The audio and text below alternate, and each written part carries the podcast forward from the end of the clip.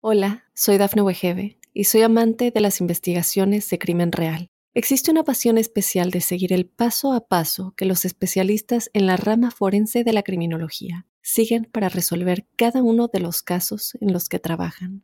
Si tú, como yo, eres una de las personas que encuentran fascinante escuchar este tipo de investigaciones, te invito a escuchar el podcast Trazos Criminales con la experta en perfilación criminal, Laura Quiñones Orquiza en tu plataforma de audio favorita. La hora del camaleón. Con Carlos Moreno. Hola, ¿qué tal? Bienvenidos a este, el primer episodio muy especial de este podcast titulado La hora del camaleón con Carlos Moreno. ¿Quién es ese tipo? ¿Quién es ese sujeto? Este mismo que están escuchando o viendo a través de sus pantallas. Y el día de hoy vamos a comenzar con un programa que para mí es maravilloso este tema y tiene que ver sobre los haters en las redes sociales.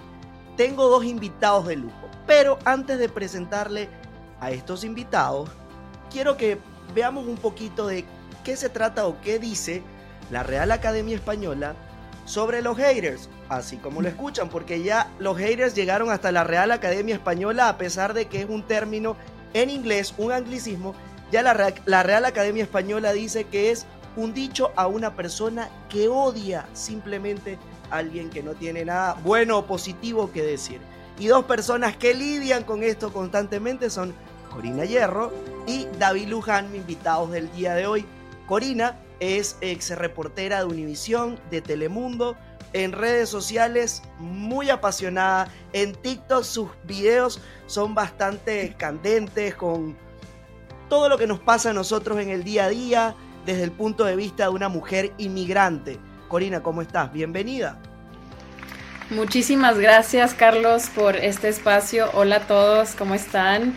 Eh, pues estoy muy contenta de estar aquí con ustedes y poder compartir un poquito de mi historia, eh, poder hablar de haters, porque uno sabe que teniendo presencia digital, pues no todos van a estar de acuerdo con lo que uno dice o representa, así que estoy emocionada por hablar de los haters. Y David también, ah, yo digo que David ha sido la máquina de sacarle provecho a sus haters, porque compadre, yo le voy a decir algo sin que me quede nada por dentro. Si yo veo una cantidad grande de haters, es en su Instagram, que llegaste rapidísimo, en un año lograste llegar de 3.000 a 200.000 seguidores también tocando temas de interés de la comunidad hispana, pero además contando tu historia, que llegaste con 80 dólares a este país y mira hasta dónde has llegado. ¿Le sacas provecho a esos haters o no? Sí, no, hay, que aprovechar, porque si van a estar, si va a haber gente que te critica por lo que sea y por simplemente por existir o por tus opiniones, pues hay que aprovechar eso porque a final de cuentas el algoritmo, ya poniéndonos muy técnicos en cómo funcionan las redes sociales, eh, las redes sociales exponen y premian a los, las cuentas que tienen más interacción, que tienen más comentarios, que tienen más reacciones. Entonces, pero Instagram no detecta si el comentario es bueno o malo, solamente detecta que hay comentario. Entonces, si un hater te comenta algo y tú le respondes, el hater te va a volver a comentar y ya son tres comentarios en un video. Si eso lo multiplicas por 20, pues ya son 60 comentarios en un video. Entonces se vuelve una máquina de que pues lo logres hacer. Obviamente hay cierta dificultad o barrera psicológica de estar contestándole a tanto hater. Pero si logras mantener esa emoción contenida y, lo separas de la realidad, pues puedes hacerlo. Y claro, o sea, es que tu, punto de vista es buenísimo, pero también me pongo a pensar yo, no todos los días nos despertamos con la misma energía, con el mismo ánimo, y no todas las personas somos iguales. Por ejemplo, yo sufro de ansiedad y le doy cabeza a todo así, lo maquino mucho demasiado las cosas y a veces me ha pasado que he puesto hasta publicaciones que yo creo que son algo positivo y me empieza a caer gente a tirar odio y estoy en un mal día y yo digo, pero bueno, y no les voy a mentir, porque prácticamente o parte de lo que es este podcast es hablar al chile, con la verdad de todo. Ha llegado momentos en que yo me he tenido que cuestionar y me he preguntado, ¿será que borro la publicación? Me ha llegado a pasar esto. ¿Le ha llegado a pasar esto a ustedes y cómo lo manejan? Si quieres tú, tú Corina. Em, sí, pues mi plataforma más grande ahorita es en TikTok.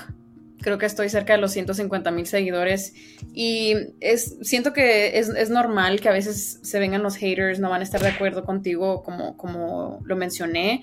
A veces por tocar temas controversiales o cuando te encuentras eh, o estás hablando de un tema donde hay muchas opiniones divididas. Yo simplemente lo manejo como, ¿sabes qué? No te lo puedes tomar personal. Si tú sientes que el mensaje es positivo, o sea, e, es bien intencionado, eh, pienso que a, lo mejor te, te puedes meter ideas en la cabeza como de, dije algo mal, ¿será que lo borro? ¿Qué hago? Pero a veces simplemente hay que dejar que comenten y tú contestarles de la mejor manera eh, sin involucrarte mucho en el, en el hate. O sea, sin empezar a odiarse o decir comentarios feos eh, a, las personas, porque también a uno pues se, se, podría como dañar tu imagen un poco sin estar respondiendo como de una manera inmadura, pero siento que alguna vez o al menos dos veces sí he quitado publicaciones, simplemente porque, ¿sabes qué? causó mucha controversia y no sé, ya no me siento cómoda dejando el video puesto. David, ¿te ha pasado a ti también? Ha llegado un momento en el que has dicho, ¿sabes qué? Quito esto. ¿Te ha pasado eso a ti? Me ha pasado de que me lo pregunto, pero he decidido nunca hacerlo. Inclusive con videos con los que sí la regué y sí me equivoqué. Hubo un video en el que subí que decía, traté de analizar cuánto gana una persona que trabaja en restaurantes desde lavaplatos, mesero, gerente, hasta el dueño de, restaurantes. Lo escribí, le pregunté a algunos amigos que tienen restaurantes y ah, eh, pues dije más o menos las cantidades, nada más que al, principio, cuando dije de, que el, el, lavaplatos ganaba, yo mencioné, el lavaplatos y el mesero ganan alrededor de 1.200 dólares a la semana.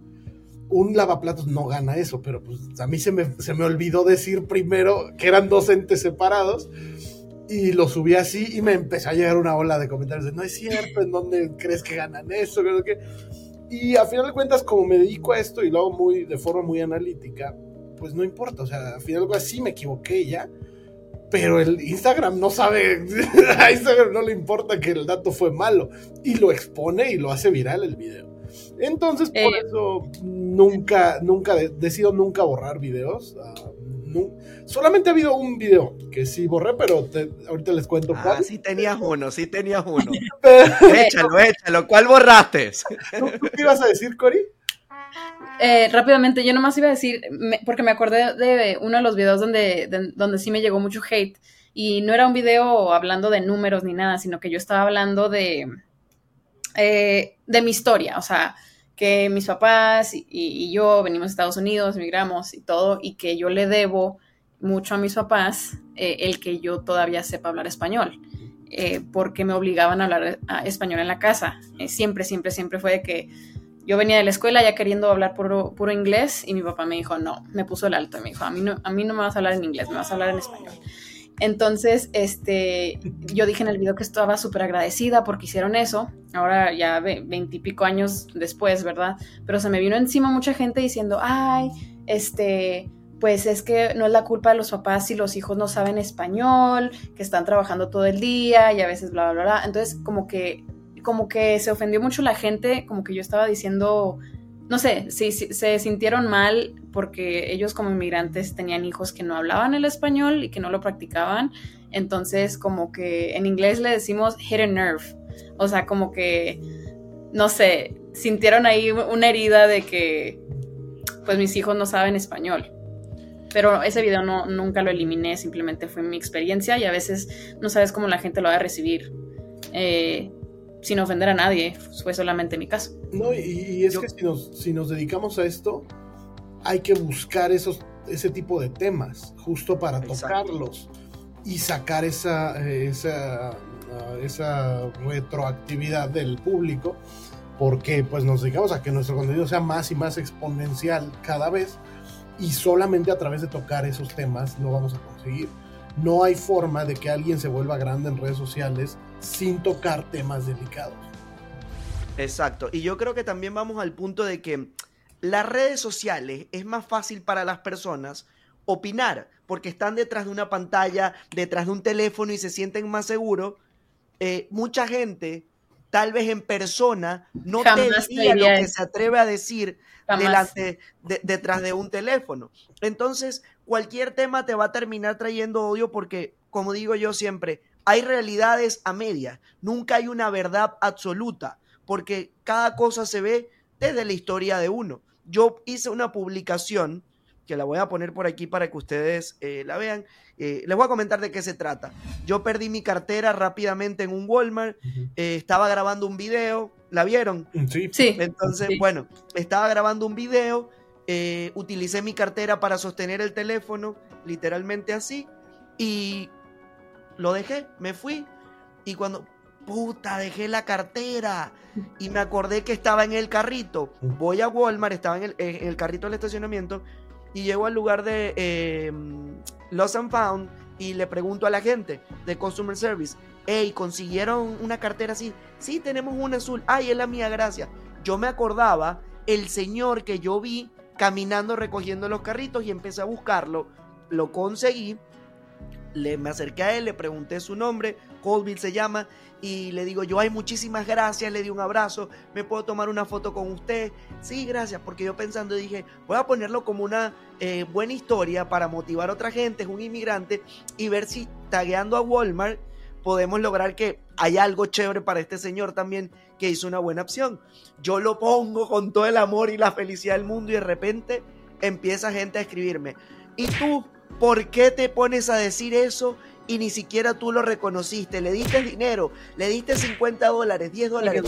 Y yo me pregunto, y aquí díganme ustedes si yo estoy equivocado.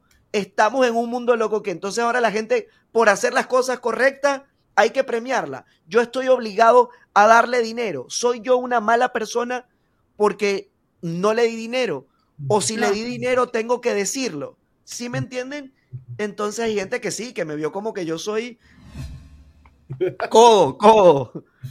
¿Ustedes qué piensan? ¿Debía haberle dado dinero? ¿No estaba obligado a hacerlo? No, yo creo que... Nadie está obligado a hacer nada. Exacto, sí. Siento que hasta con el reconocimiento de decirle muchísimas gracias, o sea, me hiciste el día, siento que para mucha gente agradecida eso sería suficiente. Nomás que la gente, te digo, uno no puede hacer cosas buenas ahí en redes sociales y ponerlas porque luego, luego, ay, nomás estás presumiendo que eso se debe hacer en privado. O sea, cuando veo que gente ayuda, no sé, a los, eh, a los homeless, gente en situación de calle, lo que sea, también igual dicen, ¿por qué ponen eso en redes? No deberían de presumirlo, etcétera, etcétera. Y es como de, entonces, o sea, si lo hago, me critican, si no lo hago, me critican. Entonces hay que, también hay que sacarse todo eso de la cabeza y, nomás vivir la vida como, como se te antoje, la verdad, porque la gente siempre va a tener una opinión, siempre. No, y, y justo es, cada quien tiene sus opiniones y en redes sociales es algo que nunca antes en la historia habíamos experimentado, que todos creemos tener una, una voz al, poder comentar en redes sociales. Nunca antes se había, el ser humano no estaba acostumbrado a eso, eh, nuestra mente no está hecha para eso. Y ahora, al tener, al creer que tenemos esa capacidad, eh, pues todos empiezan a, decir cosas y yo sí creo que todos podemos tener la libertad de expresión, mas no todos tenemos que ser escuchados. O sea, realmente sí hay gente, incluso en redes sociales, que se dedican nada más a estar comentando hate, o sea, por diversión. Y está bien que lo hagan, es su bronca, ¿sabes? Su negatividad y, se respeta. A mí me pasa mucho en mis videos, me comentan y yo justo por tratar de que el algoritmo detecte eso, les trato de responder de forma irónica, de forma provocativa, eh, como, como ubico que mis comentarios no es como que, ay, critico a la mujer por ser mujer, yo no hago cosas así, yo siempre todo lo que critico y trato de mover fibras sensibles, pues es algo que lo hago argumentando. Si yo digo, pero Estados Unidos... Hay algo que me... te, voy a interrumpir porque hay algo que me parece muy interesante de, de tu Instagram eh, que ahorita les voy a pedir, es más, ahorita cuando vuelva a hablar cada uno, digan cómo los pueden encontrar en redes sociales para que vayan a darle amor o hate. Eh, David, hay algo que yo veo, tú eres mexicano y bueno, tú hablas muy real de tus feelings, de tus sentimientos. Y entonces yo creo que también parte de los haters hoy en día en redes sociales es que la gente cree que porque seamos de una nacionalidad, estamos obligados a que nos encante todo de esa nacionalidad. Y eso es falso.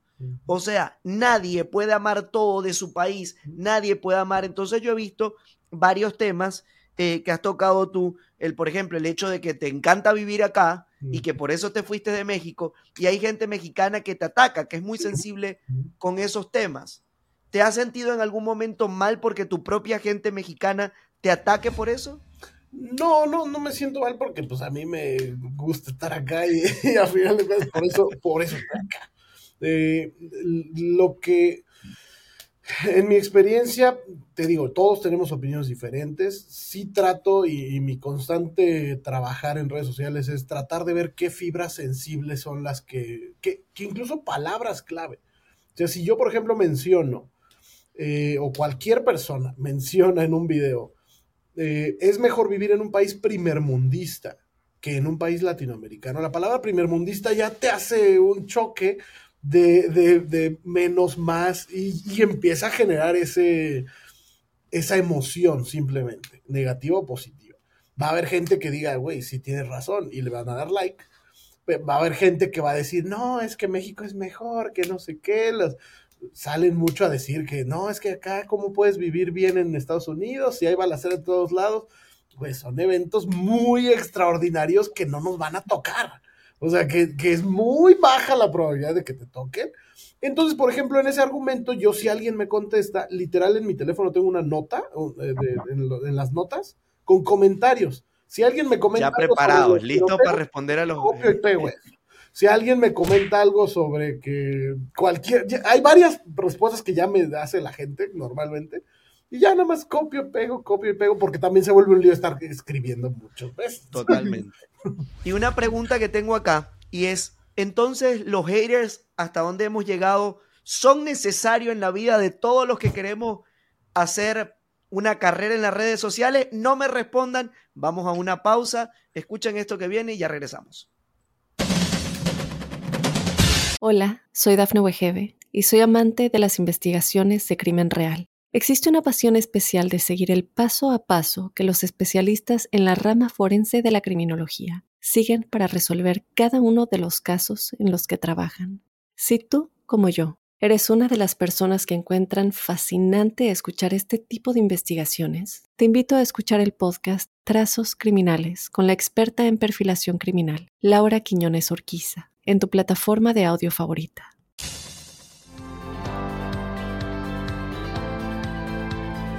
Bien, regresamos y quedamos pendientes con la pregunta, ¿son los haters entonces necesarios en la vida de cualquier persona que quiera hacer carrera en redes sociales, alguien que quiera vivir, que se quiera dedicar a estar en las redes sociales? ¿Necesita de los haters? ¿Qué opinan ustedes? ¿Tú qué opinas, Cori? Creo que es algo inevitable. O sea, nadie, nadie se lo busca. Creo que a veces solitos vienen pero siento que si quieres tener una presencia en redes sociales, que si quieres crecer tus redes sociales o llegarle a miles o incluso a millones de personas, van a haber comentarios malos y es algo a lo que tú te tienes que, no quiero decir acostumbrar, desafortunadamente, eh, siento que es, es, muy común, pero siento que la gente que quiere ser creador de contenido, influencer, lo vas a ver venir y tienes que manejarlo de la mejor manera y no, y no este, dejar que esos comentarios negativos te, afecten, aunque yo, o sea, siendo sincera, siento que sí te pueden afectar, pero te tienes que, te tienes que mentalizar de que la gente infeliz también siempre está ahí buscando qué comentar. Entonces, dicen, la gente saca lo que tiene adentro y la gente feliz no anda comentando cosas negativas en, videos de extraños o de gente que no conoce. Entonces, de por sí se me hace una, no sé, un comportamiento muy extraño, pero pues es gente que muy fácilmente aquí nomás detrás de la, de la pantalla se pone a escribir cosas, pero te tienes que, tienes que tener un, una seguridad muy, muy, muy buena para, o sea, conocerte a ti mismo y saber que, ¿sabes qué? la gente va a hablar y que hable. David, ¿tú qué crees? ¿Tú los buscas? ¿Tú los quieres? ¿Amas a tus haters? Yo creo que es imposible crecer en redes sociales sin los haters. Incluso cuando empecé, te digo, empecé el año pasado, hace un año exactamente, tenía yo 3.000 seguidores en Instagram. Y, y, lo que hice fue, analicé muchísimas cosas y entre ellas analicé lo que me preocupaba a mí, es justo que yo al estar hablándole a los latinos que viven en Estados Unidos, no iba a tener haters. De verdad era un miedo porque ubiquemos que estamos tratando de construir comunidades y para construir grupos sociales necesitas a fuerzas tener un sentido de pertenencia y un sentido de, ok, a mí me gusta Donald Trump y yo odio a los demócratas. Yo le voy a la América y yo odio a las chivas. Eh, tienes que tener ese, es obligatorio para cualquier grupo social. O sea, para cualquier religión, para cualquier nacionalidad, para cualquier pueblito, tienes que odiar al pueblito de al lado. Es algo necesario en la mente humana. Yo cuando empecé a crear las redes sociales, ubicando que iba a ir hacia latinos que viven en Estados Unidos, yo de verdad tenía miedo y decía, es que esto no va a funcionar. Porque pues obviamente voy a decir, hey, vamos a echarle ganas, estamos en Estados Unidos, todos venimos acá y todos van a decir, sí, viva, y le van a dar like, pero no van a comentar. Cuando de pronto a las 3, 4 semanas me di cuenta que mis videos no había forma de solamente que le aparecieran a gente en Estados Unidos y le empezaron a aparecer a gente en México y en Sudamérica y empezó a llegar el hate de allá. Porque yo decir, es que no mames, vivimos en el mejor país para poder vivir. Y nos fuimos de un país en el que no podemos salir a la calle, no podemos... Al decir yo eso, me llegó una ola de hate. De verdad, el día que me llegó esa ola de hate, te lo juro así, ese día, yo dije, a huevo, aquí ya la armé, porque ese es mi paralelismo, ese es mi, mi, mi punto que me va a lograr tener esa ola de contraparte y que me va a hacer viral. y dicho y hecho, obviamente pasó así. Y es que seamos honestos, sería, es súper aburrido la vida si todo fuera igual, si todo fuera monótono. Entonces por eso nos llama más la atención también estos temas que son controversiales. Y yo creo que el punto aquí estaría entonces, quizás no es tan importante el no tener haters, el, el no tener hate en tus redes, sino cómo aprendemos nosotros a lidiar con él. Por ejemplo, hay temas sensibles que ya yo sé que cuando quiero hacer una publicación, no voy a leer comentarios porque sé que sí me van a llegar muy adentro y no lo hago. Por ejemplo, cuando me comprometí con mi pareja, eh, con mi novio, yo lo puse en las redes y en verdad la mayoría de los comentarios fueron positivos. Pero les puedo decir que en mis 33 años de vida, los comentarios más asquerosos, depravados, locos, fuera de contexto que he leído en mi vida fue en esa publicación era gente que me decía que yo decía, cuando leía eso, yo decía, güey, si tú estás escribiendo esto, ¿qué tienes en tu cabeza? ¿Qué hay dentro de ti? Y hasta que mi novio vino y me dijo, me quitó el teléfono de la mano como a los dos días y me dijo, ya, deja de revisar lo que escriben. Porque yo, o sea, veía y yo estaba de verdad afectado. Y de ahí yo dije, ¿sabes qué? Yo amo a mi pareja, estoy feliz con mi vida, la vida me va maravillosa porque todo el mundo dice, te va a castigar el mundo porque eres gay, te va a ir mal. A mí me ha pasado todo lo contrario, me ha ido de maravilla. Entonces que tiren todo el gay que quieran y yo pongo en mis redes lo que me dé la gana. Cuando me dicen, no, que no lo puedes poner porque eres reportero, es mi Instagram. Si no te gusta, mi amor, hay muchísimos otros reporteros, como diría la doctora Polo. Vete ahí y caso cerrado. Exactamente. todos tenemos el, derecho de, poner lo que, de publicar lo que se nos dé la gana y también la gente tiene el derecho de dejar de seguirte o bloquearte, está bien. O sea, si no te gusta lo que digo, lo que represento, de lo que hablo, lo que pongo, pues estás en tu derecho de dejar de seguirme. Y listo, bye. Sí, yo también. Y, también hay Dime, dime. Muchas respuestas que yo les doy a los haters de forma irónica, te digo, son así, o sea, buscando de, güey, o sea, si tanto te molesta este video, nada más dale swipe y ya, no pasa nada, güey. o sea, eh, está bien fácil. Y, pero también es, es gente que te digo, hay que tener cierto perfil psicológico para ser hater. O sea, yo antes de dedicarme a redes sociales no le comentaba ni a mis amigos, cara y menos hate. O sea, no, yo, no uso, yo no usaba redes sociales para comentar, y menos en videos de extraños. Pero hay que tener cierto perfil psicológico para hacer eso, o sea, para literal ponerte a escribir cosas malas, cosas nada más tirando eh, mala onda, ¿sabes? Entonces, pues hay gente así. Me recordó mucho a, eh, perdón que te interrumpa, me recordó mucho lo que dijo una creadora de contenido, este, se llama Dani Schulz, que dijo que sus redes sociales es como su casa. Entonces, si tú entras a su casa y le dices de grosería, le dices cosas feas, ella te va a cerrar la puerta y te va a bloquear. Y siento que me alineo mucho con lo que, con lo que ella dice. O sea, yo bloqueo a la gente si, si, si empieza a decir cosas muy groseras. Los bloqueo y yo no tengo, no, no siento remordimiento por andar bloqueando gente o eliminando gente. Yo, yo, te entiendo porque nadie. quizás yo no bloqueo a nadie porque esos que comentan van a seguir comentando y el algoritmo de Instagram me va a hacer crecer. Entonces yo, yo, de verdad, yo incito a que me respondan más. Eh, eh, digo, chequen mis, ahí mis stories y eso, me clavo en detectar qué cosa va a hacer que los enoje más. Entonces, Lo que pasa que- un- hay otro punto que también hay que tomar en cuenta y me imagino que Corina y las mujeres en ese sentido eh, son un poco más cautelosas. Hoy en día ya se han visto muchos casos donde la ficción o lo digital ha pasado a la vida real.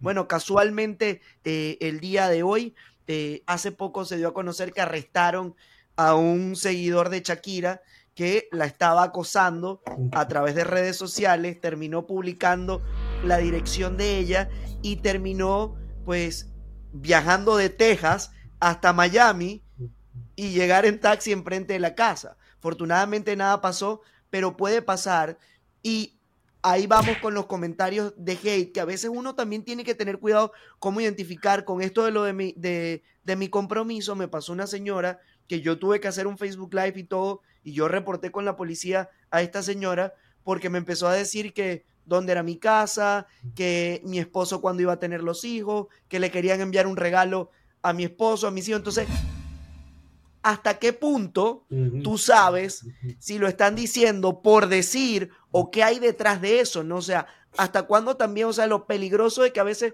no sabemos si es un hate que se queda en hate digital o que puede pasar más allá? Claro, sí, sí, sí. Sí, sí este, me ha pasado eh, cuando trabajaba yo en noticias, eh, donde un señor, ni me acuerdo, este, nomás me, me, empezó a decir de cosas, de que, ay, esta muchachita te crees mucho, te voy a encontrar, voy a buscarte en tu trabajo y todo eso, y lo tuve que reportar con la compañía, o sea, con mi trabajo, porque yo me asusté, o sea, es información pública donde, donde estaban las oficinas de, de, de SEA, de Univision o de Telemundo, ¿sabes? Entonces muy fácilmente te pueden encontrar. Sí. Y la otra cosa también eh, me pasó en otra ocasión donde, donde un extraño, güey, un extraño me vio en TikTok y me buscó en el internet y me buscó, o sea, buscó la dirección donde yo vivía y me mandó flores y yo me empecé a sentir como que what the fuck, o sea, ¿quién eres? ¿Y por qué me estás buscando y rastreando así? Porque yo me llamo Corina, pero tengo otros nombres. Entonces, para encontrar mi dirección, tienes que usar mis otros nombres. Entonces, este, este señor tuvo que buscar bastante para Tenía tiempo encontrar. para darle ahí. Entonces, eso sí, también es algo que tenemos que tener eh, muy en cuenta que ahorita en la era digital todo se puede encontrar, o sea, tu dirección, dónde andas, dónde trabajas, es muy fácil que encuentren esa información y te quieran hacer daño. Entonces, sí, la verdad que tener seguidores en redes sociales o tener algún nivel de fama sí tiene sus, sus pros y sus contras. Claro, claro. No, y, y, afortunadamente vivimos en un país en el que la policía sí reacciona, eh, sí, sí, se siente como de ayuda. Eh, claro. Contrario a veces en nuestros países, que en la misma carretera te agarra la policía y te quitan dinero, te quitan el carro, cabrón. O sea, acá no es así. Y acá hay cierta, ese cierto nivel de seguridad. Por ejemplo, eh, los youtubers o influencers de acá de Estados Unidos hablan muy abiertamente de sus finanzas, de cuánto generan, de cuánto hacen. En nuestros países, los creadores de contenido que viven allá, pues no lo hacen ni los grandes. O sea, apenas un video se hizo muy viral de Luisito Comunica diciendo en una entrevista, bueno, yo no traigo mucho dinero en mi cuenta de banco porque en México es muy probable que te secuestren. o sea, y, y, a niveles de Luisito Comunica, de, de, uno de los youtubers más grandes de toda Latinoamérica. Acá, afortunadamente, tenemos esa, ese respaldo de la no, la no impunidad que hay un poquito más tranquila, ¿no? Acá. Y no sé si a ustedes también le ha pasado, pero a mí me ocurre mucho que incluso hay haters que son como los fans, como los top fans, porque ya yo me aprendo el nombre de usuario, porque siempre escriben, en, ponga lo que ponga, o sea, ponga lo que yo ponga, esas personas escriben. Uno de ellos, incluso me, me, me causa mucha risa, porque yo puse una foto donde salimos mi mamá, mi novio y yo, los tres abrazados en la cama, y pongo, esto es todo lo que yo me necesito. Y pone, se ve que no se quieren.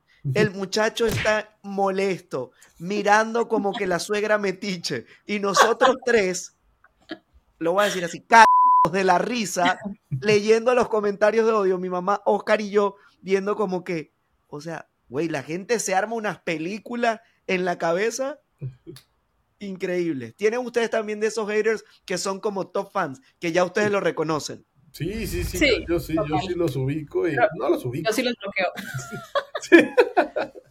Ya yo no sí. los bloquees, Cori, ya no los bloquees. Te va a ayudar. déjalo. déjalo. Ah, me pasa que, que, los bloqueo y luego crean otra cuenta con otro nombre o algo similar y me vuelven a poner de cosas o me vuelven a seguir y es como de, güey, no tienes nada mejor que hacer. ¿Creen ustedes que las redes sociales o dependiendo de qué red social está relacionado con la cantidad de hate? O sea, ¿creen que en TikTok hay más hate, en, en Instagram? ¿Cuáles de las redes sociales ustedes creen que hay más haters? Instagram. Yo, yo, creo, yo, creo, que va a depender del tipo de contenido que generes. O sea, por ejemplo, en, en esto de, de, lo que yo hablo de y que soy muy trato de polarizar las ideas de acá está muy bueno vivir y acá no. Eh, pues lo hablen donde lo hable va a llegar esa hora porque estás moviendo emociones. Si, si, tu contenido se trata de mover emociones, lo vas a generar en cualquier lado. Twitter es una red social que solamente o que, que, se trabaja con puras palabras y ahí yo también siento que es muy, muy, muy tóxica la, la gente. Pero te digo, va a depender como de, del tipo de contenido que, que, que haga uno. Yo también sí estoy de acuerdo con Corina y yo sí creo que la red social sí tiene que ver mucho con la cantidad de hate porque a mí me pasa lo mismo, yo pongo el mismo contenido en todas las redes sociales y la verdad donde yo siento más patadas es eh, en Instagram, ¿no? Y más cosas así. Veas, en Facebook siento que, que es menos y aparte en Facebook siento que la comunidad es más como que alguien te da hate y salen a defenderte. Salen los, defensores, sí. sí. Pero fíjate, Ahora, siento que sí es por audiencias, porque por ejemplo, un amigo mío que trabaja en construcción me había dicho que no mames, que los, de, que los que trabajan en construcción son los más dramáticos, güey. Así mucho. Y yo no sabía eso. Hice un video hace poquito en el que inicio justo diciendo, el video empieza diciendo así como está muy chistoso que acá en Estados Unidos todas las compañías de construcción se llaman Guzmán Construction, Rodríguez Construction. Güey, a los gringos les dar risa los nombres de nuestras compañías. Ese es el, lo primero que dice. Bueno, tanto en TikTok como en Instagram llegó como a 800 mil views por puros comentarios de gente de la construcción ofendida por eso. Y, y pues yo nada más me estaba riendo, güey, de que es algo cagado, es algo chistoso. Y, pero sí detecté que esa audiencia específica, el comportamiento es muy diferente a, otras audiencias. Puede ser por su nivel socio, socioeconómico, puede ser por su, su, forma cultural en la que se han desarrollado, que son industrias que como requieren mucho esfuerzo físico, estás muy, muchas veces estás constantemente con ese estrés mental de que están abusando de ti, o sea, somos también culturas lastimadas, entonces por ahí hay mucho, mucho que estudiar y mucho que, analizar. Ahora, nosotros aquí y podemos manejar ya nuestra edad. Ah, ya me escuché todo, señor yo. Podemos. No, no, no, no. El señor Carlos. Los, 30 son los nuevos 15, los nuevos 15. Pero no, eh, quizás uno a los 30 puede manejar mejor este tema de, del gay y todo. Pero ¿qué le dicen ustedes a un niño de 15 años que por ejemplo conozco una amiga que su hijo es youtuber en Ciudad de México, le ha ido súper bien, tiene millones de seguidores y le ha costado mucho eso, ha tenido que tomar terapias y todo. Entonces, ¿cómo le explicas tú a un niño de 14 años, de 15 años, de 12 años, que de repente se vuelve viral en sus redes Mm. y también se vuelve viral y tiene mucho odio. ¿Cuál ustedes como creadores de contenido, como personas que lidian con estos haters todos los días, si aquí en este podcast hay una mamá, un primo, un amigo, alguien de 14, de 15 que nos está escuchando y no sabe cómo lidiar con esto, ¿cuál sería su mensaje para esas personas? ¿Qué herramientas le darían? ¿Cómo, cómo luchar con esto? Pues yo, yo pienso que iría más de la mano de entender y de tratar de ver las redes sociales y todo lo que tenemos aquí como un mundo aparte. O sea, yo te lo platiqué una vez personalmente a ti, una vez yo, de estar contestando a los haters, porque lo hago a propósito, los primeros meses hubo un momento en el que me saturé y sí me pregunté, dije, güey, ¿a poco de plano es tan malo el contenido que estoy haciendo o está ofendiendo a tanta gente? Después vi que el video tenía 100 mil reproducciones y habían 100 comentarios malos. Es un porcentaje muy bajito. Entonces dije, no, no estoy haciendo algo malo. Pero en ese momento de estrés yo puse mi teléfono así en el sillón y al lado estaba mi Nintendo Switch. Y me les quedé viendo a los dos aparatos ahí así. Y yo dije, güey, es que esto es como si en Nintendo Switch, en el Mario Bros, los honguitos me estuvieran tirando hate. Güey, me vale madres que los honguitos o que Yoshi me grite hate, cabrón. O sea, me vale madres. Entonces, ese momento me sirvió mucho para, ok, sigamos haciendo esto y sigamos contestando, porque en mi mente, porque todo es lo que te dices a ti mismo. Entonces, en mi mente, pues estoy jugando un videojuego cada que agarro esta madre y les contesto cualquier pendejada para que sigan contestando. Pero obviamente ya en, en niveles, como dices tú, de niños, sería mucho trabajo mental de, de hacerles entender qué es esto. O sea, que es Hay gente que se ha suicidado. Sí, Hay historias sí, reales claro. de gente y sobre todo jóvenes. Los índices de suicidio en jóvenes, según estadísticas oficiales, han aumentado mucho con las redes sociales. Entonces, sí estamos hablando de un problema también muy serio, que como digo, nosotros hemos tenido la fortuna, quizás el apoyo, la educación para poder luchar con esto, pero hay gente que no, que termina con sus vidas. Eh, hay casos bien tristes y que de verdad me da hasta dolor. Yo saqué un video hace poco eh, sobre la novia de Anuel, que la, han destruido en redes, en memes, que se parece eh, a uno, al otro, que parece un hombre.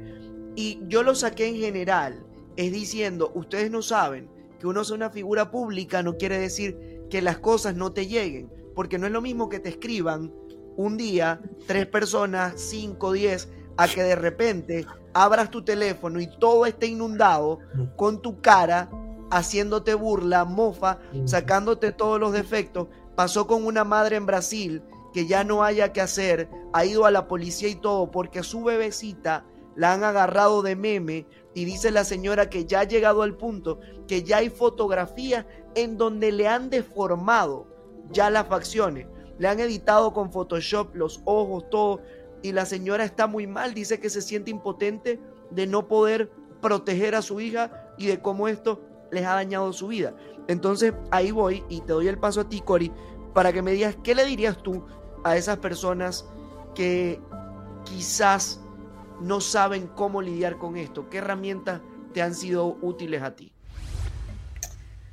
Pues que pienso que te puede afectar a cualquier edad, o sea, sea, a cualquier edad. Yo sé que estamos hablando más bien de los, eh, de, de los adolescentes o de los niños, pero es muy importante, como dijo David, o sea, eh, tener esa comunicación y ese entendimiento que en las redes pues te vas a encontrar de todo tipo de comentario, entonces eh, no, no lo puedes tomar muy a pecho, muy personal. Siento que es un arma de doble filo, es, es muy no sé, uno, uno como persona sensible como soy yo, es muy difícil, pero siento que si te retiras de las redes, respiras unos días, incluso si necesitas más tiempo, hazlo. Eh, y no sé, o sea, hablar con, con, tus papás, con tus amigos, incluso si quieres, si, ten, si tienes un psicólogo o psicóloga, como que eso me ha ayudado, pero hablar con personas en la vida real y hablar de lo que estás sintiendo para que ellos puedan como knock some sense into you, decirte, sabes que no le, no, no le hagas caso a los comentarios, tú sabes quién eres, eh, lo que sea que te digan. Yo puedo pensar en una ocasión donde un señor me dijo pelos de estropajo en TikTok y me afectó muchísimo porque me, me dio como no sé, inseguridad de, mi cabello. Yo me encanta mi pelo, pero que te digan pelos, son bellísimos, bellísimos. Te diga que, que, me dijo pelos de estropajo, todo seco y no sé qué. Y me ofendí y creo que dejé de poner videos o publicar videos en unos días. Sí te puede afectar, pero, pero no sé, tienes que tener un carácter fuerte también, como de, de conocerte a ti mismo, de que si tú te crees chingona y bella, lo eres, ¿sabes? No puedes dejar que gente infeliz ahí te ande diciendo de cosas. Creo que yo eh, creo que ahí vas, vas tú, vas tú. Yo, yo creo que ahí algo que dijo David es muy importante y me lo digo hasta a mí mismo. A veces también tratamos de desviar el tema y decimos, bueno, los haters. Eh, y yo sufro de ansiedad, porque yo sufro de ansiedad.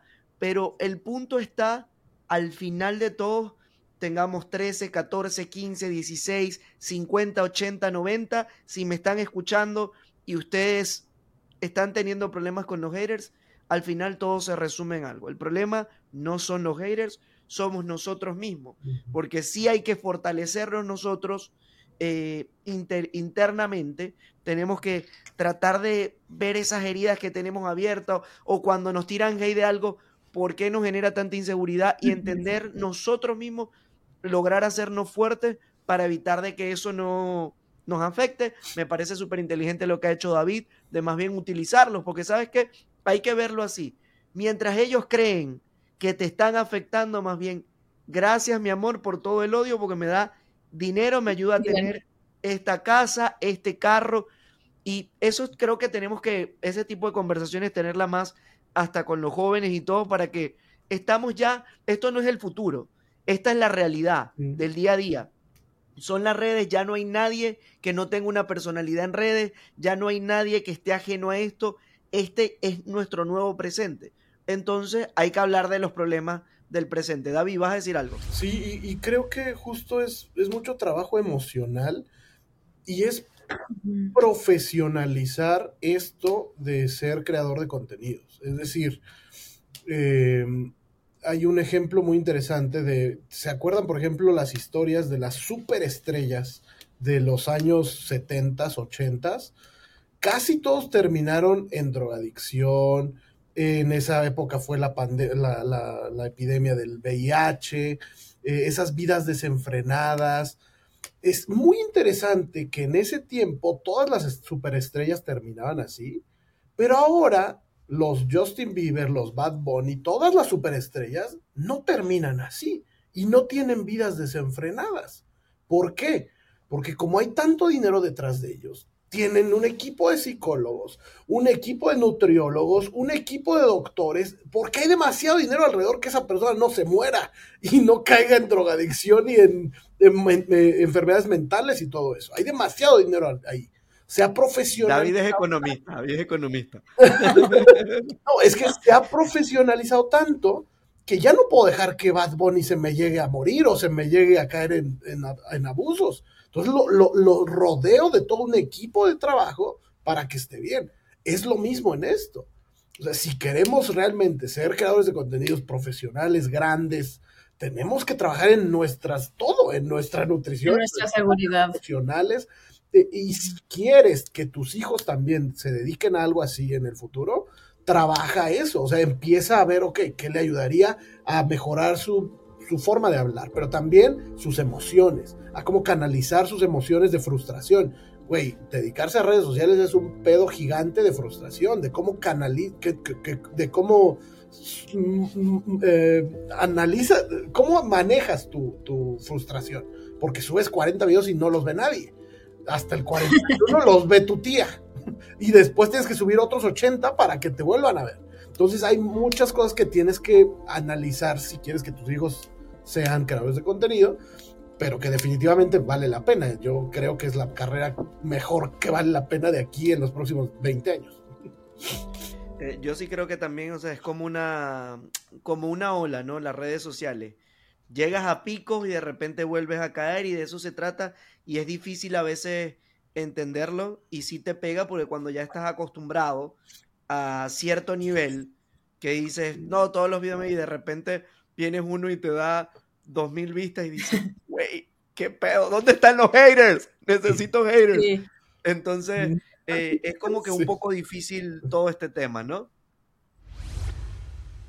No, sí. Hay, que, hay que analizarlo, y, pero también yo creo que para la gente que no es creadora de contenido y no le interesa eso, es lo mismo, porque también tienes que analizar que lo que te diga tu tía no te tiene que importar. Que lo que te diga tu amiga de la escuela, en la escuela nos pueden decir pelos de, de, estropajo también. De estropajo. Y te va a afectar exactamente igual si te lo dice la niña del kinder o te lo dicen en redes sociales. Lo que tienes que trabajar es lo, tus emociones y el cómo canalizas la opinión de los demás. O es como ir a la fiesta de, de Navidad con la familia que siempre está la tía o el primo que te quiere preguntar cosas incómodas que no les interesa y que no es su problema. Siempre tienes el familiar que quiere opinar. Ay, no, mija, mijo, pero yo pienso que no deberías de hacer esto. A ti te ha ido muy bien, pero tienes que seguir. Tú no sabes si me ha ido bien o no, con qué cosas, no, no conoces mi vida. Yo soy el que tomo las decisiones. Entonces, creo que las redes sociales terminan convirtiéndose básicamente como ir a una fiesta de Navidad con la familia. Y si el punto es ese, canalizar a que tenemos que ser nosotros quienes tenemos que poner nuestras propias barreras, eh, nosotros mismos saber hasta qué punto los haters nos van a afectar o no y hasta qué punto nosotros también vamos a permitirnos estar en engage con esas personas. Si ustedes tuvieran en este momento a todos sus haters de frente, uno al lado del otro, diciéndole todas las cosas malas que le quieren decir, de repente se callan. ¿Qué le diría David Luján? Les diría, les preguntaría, les preguntaría algo para que me vuelvan a responder para que se siga haciendo viral mis videos, cabrón. Lo de David es el billete, a él no le importa el dinero, dice. Las ah. reproducciones. Analizaría qué, qué me van a hacer para que se enojen más y vuelvan a contestar. Corina, ¿tú qué les dirías si los tienes a todos de frente? Yo les diría, es mejor hacer algo y ser criticado que hacer nada y criticar a los demás. Vayan a terapia. Eso, me gustó ese. Ese video está para reel de Instagram y de TikTok. Dime, David. Y lo que también iba a decir, sí también lo que sí en mí generan los haters, sí es cierta empatía o, hasta cierto... Te digo, cada que veo que alguien contesta hate, así un hate absurdo, porque ni siquiera es como, hay, hay, hay tipos de opiniones diferentes, por ejemplo. No sé, a lo mejor si un día subo algo de X tema y tú me respondes algo en una opinión contraria, yo sé que me estás y respeto tu opinión contraria, ¿no? No es como que yo tengo la razón en todo pero hay comentarios que vienen desde una ignorancia, desde una arrogancia. Y yo cuando veo esos comentarios de hate, realmente hate absurdo, sí siento cierta hasta compasión, cabrón, porque te digo, me imagino el tipo de vida que ellos tienen todo el tiempo en la vida real y eso los hace canalizar sus emociones en estos comentarios. Y pues la verdad está triste que las, que, que las personas vivan situaciones malas, que los hacen comentar hate. Entonces también por eso digo, soy muy irónico y sí a veces como que esto de los haters me lo tomo muy a risa, pero sí hay también una parte de pues, compasión, porque pues, no, es la culpa de ellos vivir mal. No, y, y, también sí llega el momento en donde uno mismo también, a veces un hater se termina convirtiendo en un fanático amoroso cuando te pone un comentario fuerte y tú a veces, o sea, me ha pasado, que le he respondido a la gente contundentemente y como que les cambio el switch, dicen, oh sí, tenía razón, tenía razón. Pero bueno, vamos llegando ya al final de este podcast que se me fue, el primero se me fue, pero rapidísimo, buenísimo, la hora del camaleón, me encantó, me lo disfruté. Y quiero que ustedes nos den unas palabras para finalizar su conclusión sobre los haters y el tema de hoy. Tú, Cori, primero, tú. Es caballeroso el David. Siempre te deja hablar a ti primero. Ya yo estoy pensando, o es caballeroso o aquí estamos, como dirían en Venezuela, echando los perros en público. No, no, caballerosidad, primero tú. Siento que si eres un hater y te tomas el tiempo de poner comentarios negativos en páginas de extraños, siento que verdaderamente necesitas analizar tu vida. Y si estás o estás en un momento de tu vida donde eres infeliz, analiza eso o trabaja tus emociones porque la gente feliz no anda tirando hate. Punto. Sí, yo también te digo, es, esa... Sí, es compasión hacia, porque te digo, me imagino cada que alguien me responde algo así desde, desde literal el odio, desde la negatividad, eh, denota que estás teniendo una vida difícil. Y, pues, güey, o sea, te mando un abrazo porque no me gusta que alguien, sea quien sea que no conozco y nunca voy a conocer, tengan vidas difíciles. Porque yo en algún punto tuve una vida difícil. Entonces, eh, pues nada más, un abrazo, cabrón, y que trata de analizarte y de mejorarte como persona. Si detectas tú que estás comentando mucho hate en videos de gente que no conoces, que ni vas a conocer en tu vida, algo hay mal en ti. Trata de analizarte, trata de, explorar emociones. Un autoconocimiento es necesario. Sí, totalmente. Y si les alcanza para la terapia, les recomendaría, por favor, vayan a terapia. y sean felices, no sean personas miserables. Totalmente de acuerdo. y Yo creo que ahí va el análisis también porque a veces puede haber personas que son haters y no lo saben. Analicen si usted en las últimas tres publicaciones que comentó, comentó algo negativo, hermano, hermana, amiga, comadre, compadre, comachita, le toca revisarse porque usted entra en el grupo de los haters. Que gracias y bienvenidos a nuestras redes sociales porque a los creadores de contenido nos ayudan a impulsar nuestras vistas y a ganar más dinero. Pero también póngase a pensar usted porque el que está perdiendo al final del día es usted. Y si usted que me está escuchando, al contrario, se siente mal, a reforzar esa energía interna, ese ser, eso que cree usted. De esta manera nos despedimos. Yo soy Carlos Moreno, esto fue La Hora del Camaleón. Muchísimas gracias. Hola, soy Dafne Wegebe y soy amante de las investigaciones de crimen real. Existe una pasión especial de seguir el paso a paso que los especialistas en la rama forense de la criminología siguen para resolver cada uno de los casos en los que trabajan. Si tú como yo, eres una de las personas que encuentran fascinante escuchar este tipo de investigaciones, te invito a escuchar el podcast Trazos Criminales con la experta en perfilación criminal, Laura Quiñones Orquiza, en tu plataforma de audio favorita.